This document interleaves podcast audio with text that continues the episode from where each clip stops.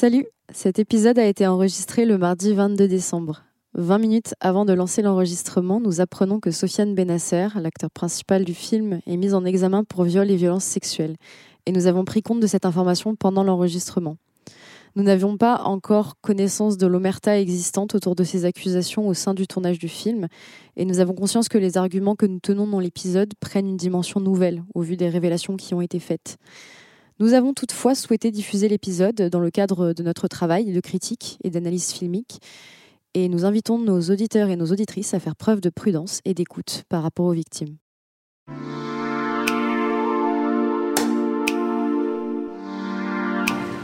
Il est temps que toutes les marches de notre industrie nous soient accessibles.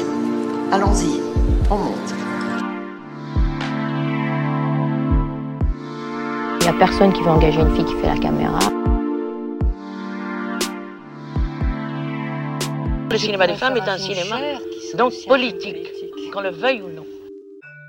Bonjour à toutes et à tous et bienvenue dans ce nouvel épisode de Soros Ciné, le podcast de cinéma féministe. Je suis Léon Catan et aujourd'hui j'accueille mes collègues Diane Lestage. Bonjour Diane. Bonjour.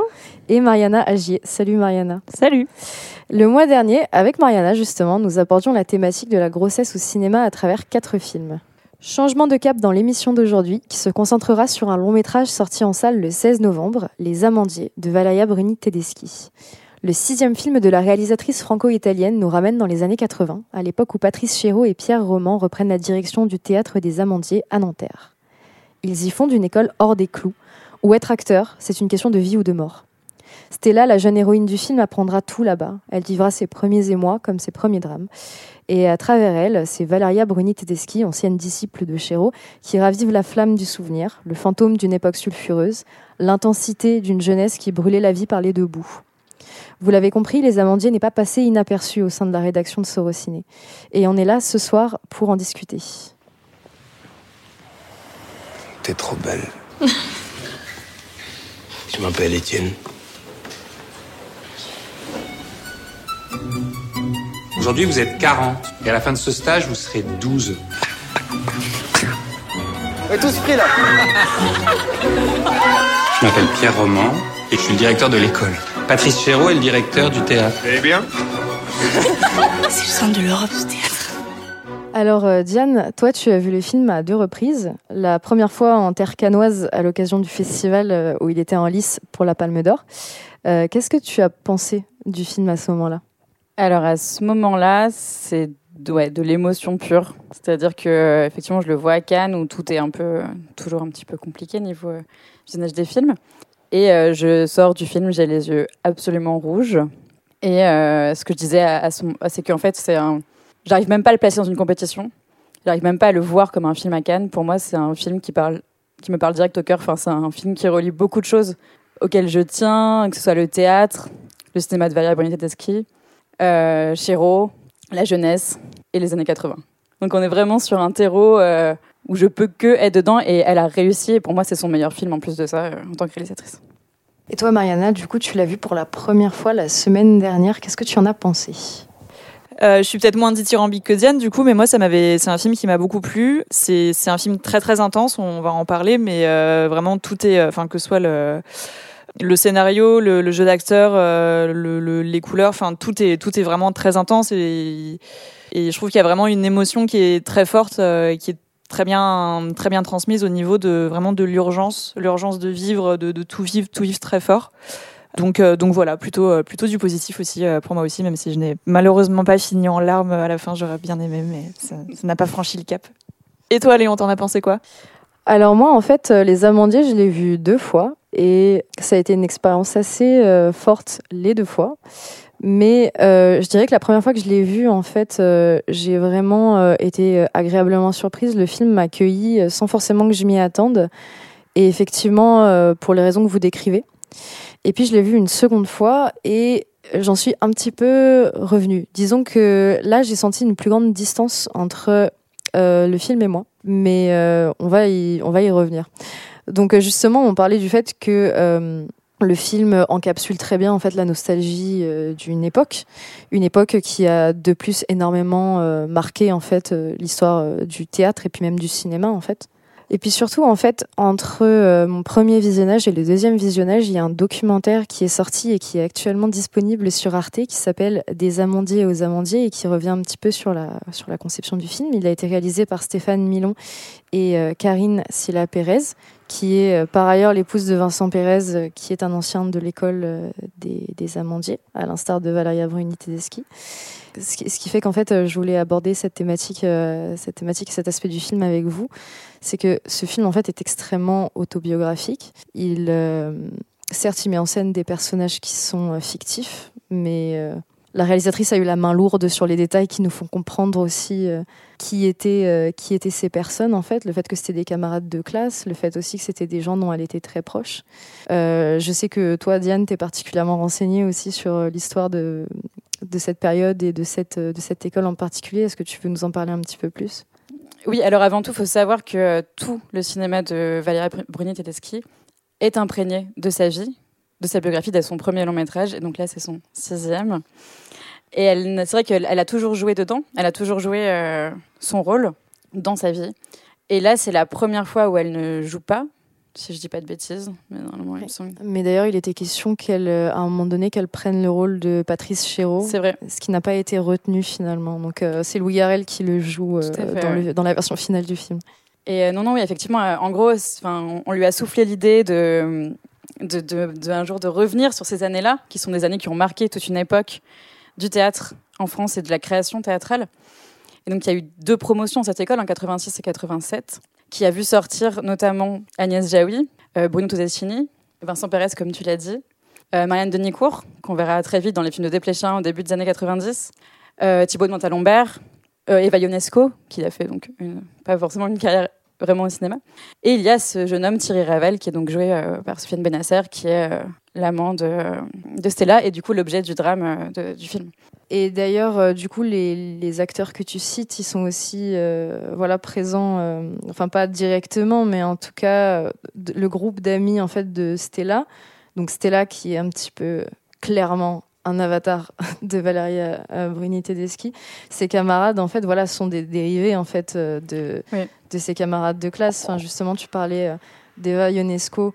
Euh, c'est clairement à elle que le personnage d'Adèle, qui est donc très proche, très euh, original, euh, assez rentre dedans, etc., fait, fait écho. On a aussi du coup le personnage d'Anaïs qui est joué par Garel et qui va plus apporter le côté Agnès Jaoui. Euh, Agnès Jaoui qui a eu une perspective totalement différente euh, des Amandiers, mais euh, je pense qu'on aura l'occasion d'en parler un peu plus tard dans l'émission. Et puis effectivement Thierry Ravel, comme tu l'as dit, qui était donc un petit peu son premier, sa première vraie passion et qui est mort lui aussi d'une overdose justement. C'est vrai que cette- toute cette thématique de, de la mort, alors moi je, je connais moins bien que, que toi Diane le cinéma de Valérie, Valérie Bruni Tedeschi, mais en regardant du coup le documentaire euh, donc euh, des amandiers aux amandiers, euh, j'ai compris que la thématique du, du souvenir et surtout de, de faire ressusciter les morts, c'est quelque chose qui est extrêmement présent dans son, dans son cinéma. Je crois que c'était déjà le cas dans un château en Italie, il me semble, où elle faisait revenir un peu son, son frère. Ouais, dans plusieurs films, elle fait revenir son frère. Oui, c'est ça. Je crois que c'était déjà aussi un thème qui était présent dans Actrice, qui rejoint beaucoup euh, le film des Amandiers. Euh, je trouve qu'elle en parle, en tout cas dans ce documentaire-là, euh, de, de manière très forte de, la, de comment on peut utiliser l'art et ici le cinéma pour, pour, faire, pour faire revenir les, les, morts à la vie et non pas dans une, pas vraiment sous une forme de fantôme, mais vraiment pour pour donner, donner, donner une seconde vie, euh, donner, donner corps et chair à, à des personnes dont on a le souvenir. Et je pense notamment au fait que donc Louis Garrel a été choisi pour incarner euh, Patrice Chéreau, donc qui est une figure euh, assez emblématique du, théâtre français, et qu'il était voilà, c'était pas c'était pas n'importe quoi de d'incarner cette personne à l'écran. Et euh, je trouve que Louis Garrel justement, euh, j'ai beaucoup aimé son jeu parce qu'en fait il est pas du tout dans une sorte de, de, de mimétisme à vouloir absolument l'incarner comme on peut le faire aujourd'hui dans, dans, dans des biopics ou dans, dans, des films retraçant les vies vie et œuvres de, de certaines personnes euh, connues j'ai l'impression qu'elle était vraiment euh, qu'elle était vraiment avec Louis Garrel dans une démarche de voilà de redonner une seconde vie justement en, en incarnant différemment euh, au-delà au-delà du mimétisme euh. Euh, oui, si je peux rajouter quelque chose, effectivement, euh, il me semble qu'à un moment donné, euh, Valeria Bruni Tedeschi dit qu'elle a fait jouer des vrais gens qui incarnent des fantômes. Mm. Donc une phrase assez forte de sens. Et, et, justement par rapport à ce que tu disais vis-à-vis de la manière dont Louis Garrel se glisse dans la peau de, de Chéreau, c'est aussi, je pense, une des forces du film qui est de ne pas basculer justement dans, dans le biopic. Mm. et au contraire en fait de, de vouloir restituer plus une, émotion que, que des faits en fait. Et c'était voilà ce, ce, cette espèce de, de feu euh, dont ils étaient tous euh, mus en fait euh, dans, cette, dans cette école elle en parle dans, elles en parlent dans le dossier de presse justement euh, du, du, film en disant que euh, qu'il y a une différence entre ramener, essayer de ramener une personne à la vie, mais de, enfin à l'écran de manière momifiée, où ça pourrait être le cas si euh, si Louis Garrel essayait un peu de singer Patrick Chéreau, ce qui est pas le cas. Là, on est vraiment dans une forme de, de réincarnation à travers le cinéma, et je trouve que c'est quelque chose d'assez parlant par rapport à sa démarche de réalisatrice. Oui, c'est le cas pour, euh, pour tous les personnages, en fait, et même pour euh, l'esprit du film. C'est-à-dire que oui, c'est les années 80, oui, on nous le fait comprendre par, par les décors, par les costumes. oui, c'est on voit des similitudes avec des gens qui, existent, qui sont encore vivants pour beaucoup. Mais en l'occurrence, elle s'imprègne en fait de cette nouvelle bande, qui sont des jeunes acteurs actrices, qui, qui arrivent, certains qu'on n'a encore jamais vus à l'écran. Et elle se sert de ça pour recréer une nouvelle bande. Et euh, c'est ce qu'elle disait, en fait, elle a travaillé avec eux, c'est ce que disait Nadia aussi, Nadia, Nadia Tereskiewicz, qui est donc l'actrice qui joue Stella. C'est qu'ils ils allaient au cinéma ensemble, ils faisaient la fête ensemble, ils jouaient, ils jouaient ensemble. Et quand on regarde le documentaire, effectivement, on la voit travailler avec eux. Il y avait cette, recréer l'esprit de cette troupe-là, mais avec le contemporain, avec ce qu'ils sont eux aujourd'hui et leurs émotions eux. Et c'est ça qui est très beau, en fait, et qu'on ressent aussi. Donc on ressent pas une reconstitution totale d'une époque euh, perdue et, euh, et qu'on voudrait retrouver. Quoi, c'est pas non plus euh, le, le, truc. Oui, c'est un film qui est qui est tourné vers le passé, mais qui en même temps a une vocation à lier des générations d'acteurs beaucoup de, comme tu l'as dit, beaucoup de jeunes acteurs, de nouveaux visages. Euh, c'est très rafraîchissant d'ailleurs parce que c'est des, c'est des jeunes acteurs qui sont quand même vachement euh, compétents.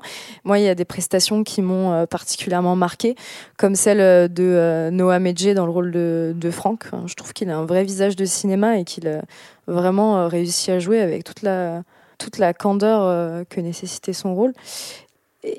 mais après, justement, moi, je me pose la question de de, de, de, ce qui leur est transmis en fait à travers ce, ce film aussi. En, fait, je pense que ce que je vois dans cette transmission est aussi au cœur de ce qui me pose problème un petit peu euh, dans ce, dans ce film que j'ai pourtant euh, au demeurant beaucoup aimé. C'est que justement, voilà, c'est un film euh, qui est extrêmement marquant de par la nostalgie en fait fulgurante qui s'empare de nous quand on le, quand on le regarde. Et en même temps, c'est une nostalgie qui peut avoir des effets un petit peu destructeurs aussi, euh, dans le sens où euh, moi j'aime beaucoup en fait quand cette euh, quand cette mélancolie elle est utilisée à des fins esthétiques un peu philosophiques etc. J'ai un peu plus de mal quand j'ai l'impression que ça tombe dans le c'était mieux avant et parfois j'ai l'impression que c'est un peu ce qu'elle ce qu'elle fait. Par exemple dans le documentaire des amandiers aux amandiers, on parle du fait que aujourd'hui il y a des certaines restrictions vis-à-vis de ce qu'un acteur euh, a le droit ou pas de faire et vis-à-vis de où jusqu'où un réalisateur peut aller euh, pour faire jouer euh, ses, ses, acteurs, etc. Et de ce que j'ai compris, elle est plutôt un petit peu en porte-à-faux vis-à-vis de vis-à-vis de tout ça et elle prône des méthodes qui sont très proches de celles de l'acteur studio.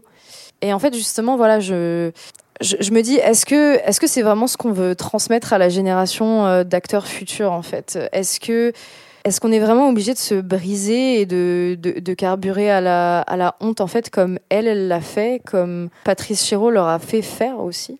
Euh, voilà quoi. quel futur aussi on veut pour euh, pour le pour le cinéma et la manière d'être acteur et qui plus est, euh, moi je suis pas forcément d'accord avec elle quand elle dit qu'aujourd'hui c'est très mal vu de faire les choses comme ça. Enfin je je trouve qu'encore aujourd'hui, en fait, euh, tous les gens qui se réclament de cette méthode sont quand même plutôt euh, valorisés parce que euh, se, briser presque pour un rôle, c'est considéré comme un investissement total. Donc, je trouve pas, je trouve pas que ce soit tant une vraie radicalité que ça, en fait, de se de se poser là, là dedans. Mais même si les acteurs, en fait, sont sont très performants dans le film j'ai trouvé que parfois en fait ils étaient trop elle avait une mainmise trop forte sur eux en fait. Et je suis pas sûre que ça ait mené en fait à, ce qu'ils fassent le, meilleur d'eux-mêmes. Parce que par exemple j'ai trouvé que parfois certains acteurs euh, même si globalement je trouve ça assez euh, assez puissant je trouve que certains acteurs patinaient un petit peu. Et euh, moi je sais pas vous mais Sofiane Benasser au début j'ai eu extrêmement du mal.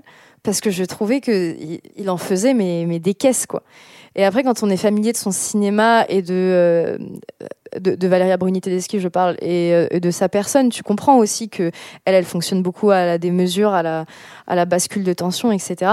Mais voilà, quoi, ça peut avoir un effet où ça te paraît trop et du coup, tu n'arrives pas forcément à, rentrer dedans, quoi.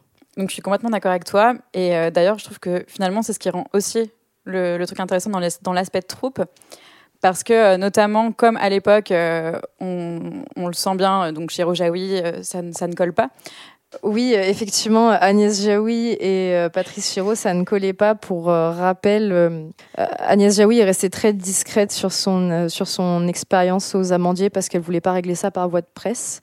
Enfin, elle voulait pas régler ses comptes par voie de presse. Et elle avait dit sur un plateau en parlant de Chéreau, c'était quelqu'un qui avait une très très forte personnalité. J'ai découvert que le groupe, face à une très forte personnalité, perd parfois son propre point de vue et ne devient pas toujours ce qu'il y a de plus aimable dans l'être humain. J'étais jeune et sans protection, et ce n'était pas très drôle. Et effectivement, euh, si je rajoute juste quelque chose, euh, le fait que, euh, que Valeria ait failli jouer euh, Chéreau, je trouve ça assez parlant parce que elle se substitue en fait complètement à lui. C'est une grosse mise en abîme en fait ce film. Bah c'est beaucoup ce qui est euh, c'est quelque chose qui est beaucoup retransmis dans le documentaire euh, par la prise de parole de certains certains et certaines des comédiennes euh, par rapport à leur relation avec Valérie Brunier-Tedeschi. Effectivement, il y a un peu cette idée de, superposition. Après. Je pense en, tout cas par rapport à ce que ce, qui a été dit par Jaoui sur la figure de, de Chéreau, je pense que dans une certaine mesure, je pense que je pense que Bruni-Tedeschi reste de manière générale quand même effectivement très élogieuse de, euh, la euh, du jeu d'acteur transmis par Chéreau, de sa pédagogie et de tout le tout le fonctionnement de son école. Après, je trouve que c'est je j'ai pas non plus l'impression qu'on soit dans un portrait vraiment géographique, il n'y a pas de sanctification de sa figure à lui, il y a quand même je trouve qu'on peut on peut quand même voir assez facilement euh, ce côté effectivement dont parle Jaoui du gourou qui est vraiment idolâtré par ses élèves, idéalisé. Il est mis euh, plusieurs fois dans des situations euh, d'abus de pouvoir euh, vis-à-vis de ses élèves où, on le voit en train de, consommer de, consommer de la drogue, de, de harceler sexuellement un, de ses, un de ses élèves. Après, effectivement, moi, c'est quelque chose par rapport auquel j'ai peut-être un peu de mal à me positionner parce qu'en même temps, c'est vrai que cette cette idée d'une euh, d'une figure euh, voilà un peu de figure de gourou idéalisé ça sert aussi d'argument de, de, de, tendresse envers les personnages des, des, étudiants. Je pense à la première scène où un des un des comédiens du coup croise Chéreau en train de remplacer une ampoule et qu'il est complètement dans tous ses états. Et ça ça en fait quand même ressortir une forme de comique et de tendresse vis-à-vis de cette idéalisation. Donc euh, donc c'est sûr que c'est un peu c'est un peu un peu mitigé. Ce qui était une vraie anecdote aussi ça. Ah oui. De de, de Bruni-Tedeschi elle est un des premiers moments à l'école, elle, euh, je crois qu'elle passe une scène, un truc comme ça. ils n'avaient pas encore vu Chéreau, justement comme dans le film. Et, euh, elle dit à un, mec qu'elle pense être un gardien euh, dans le couloir. je sais plus, qu'elle s'ennuie ou qu'elle un truc comme ça. Et en fait, après, elle rentre dans la salle et on lui dit Mais Chéreau était là ce jour-là. Et en fait, elle comprend que le mec qui était assis au fond, qu'elle pensait être un gardien, c'était Chéreau. Et elle a pleuré apparemment parce qu'elle s'est dit qu'elle entrerait jamais dans l'école à cause de ça. Oui, donc il y avait déjà cette emprise. Euh, mais, mais je sais pas, tu vois, enfin, c'était plutôt sur la troupe, sur le fait que, au final, les disparités entre les comédiens, elles existent forcément. Tu vois, tu mets plusieurs comédiens ensemble, elles existent. Donc, euh, que ce soit, donc, ce que je veux dire, que ce soit à l'époque, aujourd'hui, dans le film, forcément, tu mets une troupe et forcément, tu vas voir des décalages de jeu. Donc, même si pour ou contre l'acteur studio, tu vois, enfin, finalement, tu vas ils vont, leurs talents vont se déployer de, manière différente et il va forcément y en avoir certains qui vont en éteindre d'autres. Et je trouve que c'est intéressant parce que c'est là où ça s'approche d'une vérité de, troupe et de jeunesse aussi. Parce qu'il y en a qui ont encore des trucs, enfin, en tout cas dans les acteurs qui présent là, il y en a qui, sont plus ou moins à des niveaux aussi différents euh, de jeu, selon de là où ils viennent, selon euh, s'ils ont déjà fait du cinéma ou pas. Et, ça, on le ressent un peu. Ou sinon, ils sont des vrais, des, des vraies euh, natures aussi. Comme tu disais, le, le, personnage qui fait qui joue Franck c'est incroyable. C'est physiquement, c'est une vraie nature de comédien. Et pourtant, je pense, je crois qu'il a pas fait grand chose avant ou peut-être un petit truc. Oui, non, c'est relativement euh, nouveau, je crois, le cinéma euh, pour lui.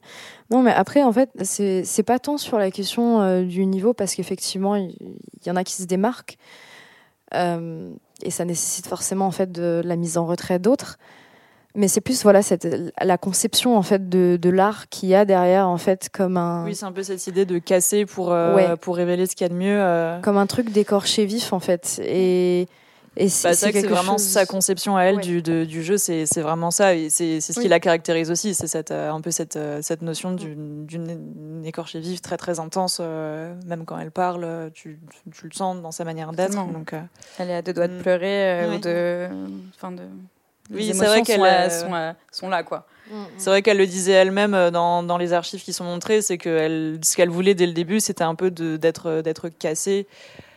Après, je je suis pas certaine. Enfin, je pense je pense pas que que ce soit nécessairement un manifeste du c'était mieux avant, comme ça peut être récupéré dans certaines dans, dans certains médias pour la, la couverture presse du film je pense pas nécessairement qu'elle soit en conflit. Enfin après moi, moi en fait je, je la connais très peu donc euh, je saurais pas parler à sa place. Moi j'avais pas nécessairement l'impression qu'elle soit en conflit avec euh, avec euh, une nouvelle manière de, de faire du cinéma, de, de faire du jeu d'acteur. Je pense j'ai plus l'impression que c'était quelque chose qui la qui la hum, qui la rapporte elle vraiment à sa, sa notion très intime de, de faire du jeu. quand même un petit peu dans le documentaire. elle, elle, dit ce, elle parle de politiquement correct, de du fait que la morale elle est très présente aujourd'hui. Enfin, si, je trouve qu'elle euh, qu'elle en parle même. Euh, euh, même pas que sur le tournage d'ailleurs, parce qu'elle parle du fait que, elle, enfin sur certaines choses qu'elle met en scène, notamment la scène où elle parle de d'avortement, le fait qu'il il y a des choses que, qui allaient être mal perçues parce que ça mmh. allait pas mmh. dans un sens mmh. pro-vie au sens commun du terme. Enfin, même si elle a pas, elle dit pas qu'elle est contre l'avortement, hein, loin de là, mais mais je trouve que quand même, à travers ce film, elle porte un regard aussi sur, euh, sur la société actuelle, parce que euh, qui se mêle à sa nostalgie en fait, parce que nostalgie parce que aussi c'est une époque révolue, pas seulement parce qu'elle elle est plus aussi jeune qu'à l'époque, mais aussi, je pense, parce que c'est, elle se retrouve pas forcément aussi dans certains codes qu'il y a, euh, qu'il y a aujourd'hui. En tout cas, moi, c'est ce que je déduis mm. et c'est, en reprenant ses propos. Après, je veux pas non plus faire de procès d'attention, donc euh, je me contente juste de prendre pour base ce que les, des propos qu'elle peut tenir dans le documentaire. L'important, c'est le travail. C'est pas la présence sur scène. Et je vous le dis tout de suite, je pourrais pas être démocratique avec vous. C'est mon rêve de coucher avec toi. Moi aussi, c'est mon rêve. Je n'ai pas peur, je ne songe pas à avoir peur. Tu sais, je suis fou. Faut que tu le saches. Tout le monde est fou. Soit vous menez une vie normale, soit vous devenez actrice et là, vous brûlez vos vies. Euh, c'est pas non plus euh, un portrait euh, amélioratif des, des amandiers. Quoi. J'ai pu voir que, par exemple, certains pointaient du doigt le fait que voilà, la relation entre Stella et Étienne est, disons-le, toxique. Enfin, c'est un euphémisme, je pense, vu qu'Étienne est héroïnomane. Et, et violent. Et... Voilà, des légers problèmes de colère. Voilà, voilà. À l'instar de l'acteur, puisque nous avons appris euh, 20 minutes avant le début de l'émission que euh, Sofiane Benasser euh, euh, a été accusée de viol et de violence sur plusieurs de ses ex-compagnes. Ça nous a pas fait plaisir d'apprendre ça avant de, avant de commencer cet épisode. Oui, donc en fait, on a reproché à Valeria Bruni Tedeschi de d'un petit peu de, de, lisser les bords de cette relation en fait et de de ne pas vraiment montrer qu'elle est toxique, en fait, d'avoir beaucoup trop de, complaisance à l'égard euh, de, du personnage d'Étienne. Pour ma part, je suis pas d'accord non plus avec ces. Je trouve que c'est exagéré et euh, je pense qu'au contraire, euh, les violences sont montrées d'une manière assez explicite, quoi. Oui, la, la, violence de sa position à elle aussi, euh, je pense que c'est quelque chose qu'on ressent très bien et je pense pas que ce, qu'il aurait été nécessaire d'être plus explicite par rapport à la, la, la toxicité en gros de, de, de, cette, de cette relation. En fait, c'est, c'est vraiment, enfin, ça revient à ce que je disais tout à l'heure, mais c'est, c'est vraiment euh, tout, est marqué par l'intensité et notamment euh, la, la, rela- la relation entre les deux euh, qui se qui dès le début en fait se met en place euh, par par une relation un peu abusive parce que c'est un peu lui qui insiste énormément pour pour commencer à la fréquenter. Et elle on comprend peut-être un peu un peu par challenge va commencer à bah, sortir avec lui. Et c'est un peu à la fois cette cette notion peut-être un peu de bah, de, de, de nouveauté, de, de volonté d'explorer euh, d'explorer cette relation, de le guérir lui aussi. C'est vraiment ça qui, euh, qui dynamise leur relation à eux deux. Donc, euh, je pense que de surexpliciter ça aurait de toute façon cassé le, le- la narration générale du, du film qui est vraiment marquée par un côté très très lyrique. Voilà. c'est ça. Enfin, une, enfin, une- elle montre une passion violente. une première passion amoureuse violente, c'est. Enfin, moi, je vois pas comment tu peux plus montrer ça autrement. Enfin, fait, je vois pas. C'est-à-dire qu'il y a tous les éléments. On voit que. euh, qu'il y a emprise, on voit que qu'ils s'aiment, on voit euh, la dangerosité du truc. Donc, euh, non, effectivement. euh, Oui, c'est un peu des arguments. un, un angle que je trouve assez intéressant, enfin une dimension que je trouve intéressante dans leur relation au niveau des, du déclencheur en fait qui fait qu'elle va commencer à le fréquenter. Il y a aussi ce moment, euh, c'est à, à New York quand ils sont en stage à New York et que euh, il va livrer une anecdote sur son enfance euh, sur euh, scène et euh, ça va beaucoup l'émouvoir. Il y a une, tout le long de la, de la relation et du film, il y a une dimension de classe qui est assez euh, forte en fait, puisque voilà, Stella est de la, de la très grande bourgeoisie euh, italienne, comme Valeria Bruni Tedeschi. D'ailleurs, au début, ça fait un peu bugger quand tu vois qu'elle habite dans un manoir avec Oui. un maître d'hôtel, etc. Enfin, c'est vrai que ça, ça peut un peu choquer. Euh, Oui, d'autant que t'en sais jamais beaucoup plus en fait, donc euh, tu te contentes de ça comme euh, comme élément de contexte du personnage et c'est Oui, tu vois, pas, tu vois pas sa famille. euh, Ouais, tu l'acceptes, c'est tout. Et alors que lui, voilà, on nous fait comprendre qu'il est d'un milieu social très très pauvre et qu'il a que sa que sa mère en fait. Tout ça rajoute au sentiment de, de honte de, de Stella qui euh, enfin qui a honte d'être mieux loti que lui, qui a honte voilà d'être dans une position de surplomb et, qui du coup ajoute en fait euh, à toutes les choses qui font que bah elle euh, elle décide de rester en dehors évidemment de son amour dévorant pour lui qui qui constitue déjà à lui seul une une bonne raison de rester entre guillemets. Après, ça, ouais, ça rejoint le, comme tu disais, l'intensité, du coup, l'excès. Enfin, c'est-à-dire qu'ils s'aiment à en crever, comme euh, ils jouent à en crever, comme ils fument à en crever, comme ils font l'amour à en crever, comme. euh, D'ailleurs, ils ont vraiment fumé. Enfin, ce sont des vraies cigarettes euh, sur le set. euh, Mais sans nicotine. Oui, c'est ça, c'est des, Sans nicotine, ouais. des fausses euh, alors, cigarettes de cinéma. ouais. Et Parce que après, ils ont dit aussi qu'ils avaient beaucoup fumé. euh, Bah oui, mais bah, en fait, ils fumaient, mais euh, ça leur fait quand même mal. à- Enfin, forcément, tu fumes quand même. Je comprends pas du tout le fonctionnement des cigarettes Mais, sans euh, nicotine. C'est juste qu'il n'y a pas de nicotine, donc en fait, ils peuvent pas être accros s'ils ont jamais fumé. euh, ils vont pas avoir envie de recommencer après, quoi. Et c'est quoi Mais du coup, c'est pas du tabac. Alors, euh, alors là, vous me demandez des spécificités. Diane, expert de terrain de euh, tournage, je n'ai pas. nous explique. oui, il y a vraiment une notion d'extrême euh, qui, euh, qui parcourt euh, tout le film et hum, je pense notamment euh, à toute la toute l'intrigue autour euh, autour du SIDA qui, qui est un peu une trame de fond euh, sans jamais vraiment devenir un élément principal du film mais qui est toujours un peu là.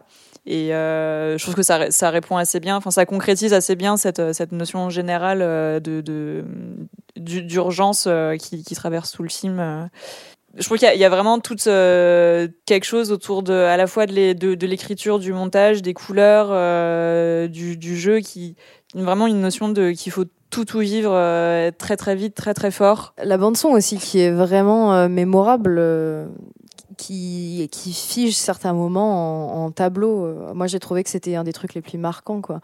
Je pense que l'image euh, d'Étienne et de Franck euh, qui dévalent une rue en voiture en euh, chantant euh, du balavoine, c'est une des plus belles du film. C'est une des plus, marquantes. On a l'impression que c'est les vestiges d'une époque. euh, révolue. Enfin, je- Balavoine, voilà, c'est le temps des utopistes, euh, des rêveurs euh, qui justement laissaient leur plaie béante euh, à la vision de tous pour contester la société. Sauf que là, ça se passe dans les années 80, euh, au moment où le néolibéralisme, euh, où il y a Reagan, enfin, pas en France évidemment, mais enfin bref, une période où tout se durcit énormément et on a beaucoup moins d'in- d'indulgence envers les marginaux qui sont qui basculent du côté des, losers, quoi.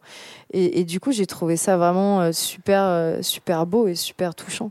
C'est marrant d'ailleurs, je ne sais pas si vous aviez remarqué, que euh, ces dernières années, les, beaucoup de cinéastes qui ont à peu près cet, cet âge-là, en fait, l'âge de Valéria Bruni-Tedeschi, se sont tournés vers les années 80. Beaucoup de, de cinéastes qui, ont, qui étaient adolescents ou jeunes dans les, dans les années 80 ont euh, eu le désir de se replonger dans cette époque. Oui, c'est peu dire que c'est à la mode en ce moment, les années 80, je pense. Ouais, cette année, euh, Michael Hurst et les Passagers de la Nuit, on avait Les Magnétiques qui a eu un César du premier film cette année qui était sorti l'année dernière.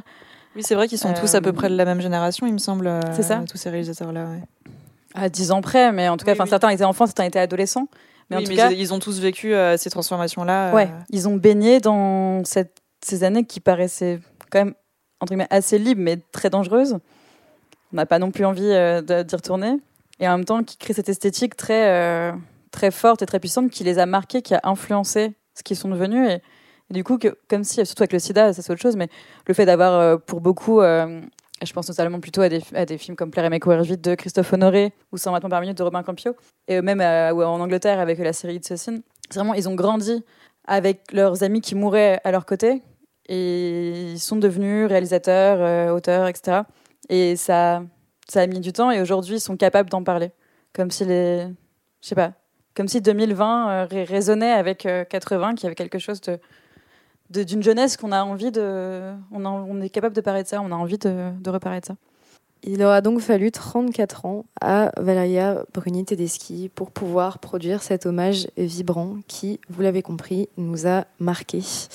C'est la fin de cet épisode de Sorociné sur les amandiers qui, nous le rappelons, est toujours en salle à l'heure actuelle.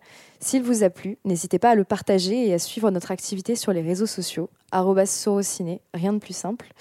Nous vous signalons également qu'il nous reste des revues que vous pouvez vous procurer sur le site internet Sorociné. C'est vraiment le cadeau de Noël par excellence. Mariana et Diane, je vous remercie d'avoir participé. Merci à toi. Ben oui, merci à toi. Et je remercie également Hugo Cardona à la technique. On se retrouve tous très vite pour de nouvelles analyses. À très bientôt. Il est temps que toutes les marches de notre industrie nous soient accessibles. Allons-y, on monte. Il n'y a personne qui veut engager une fille qui fait la caméra.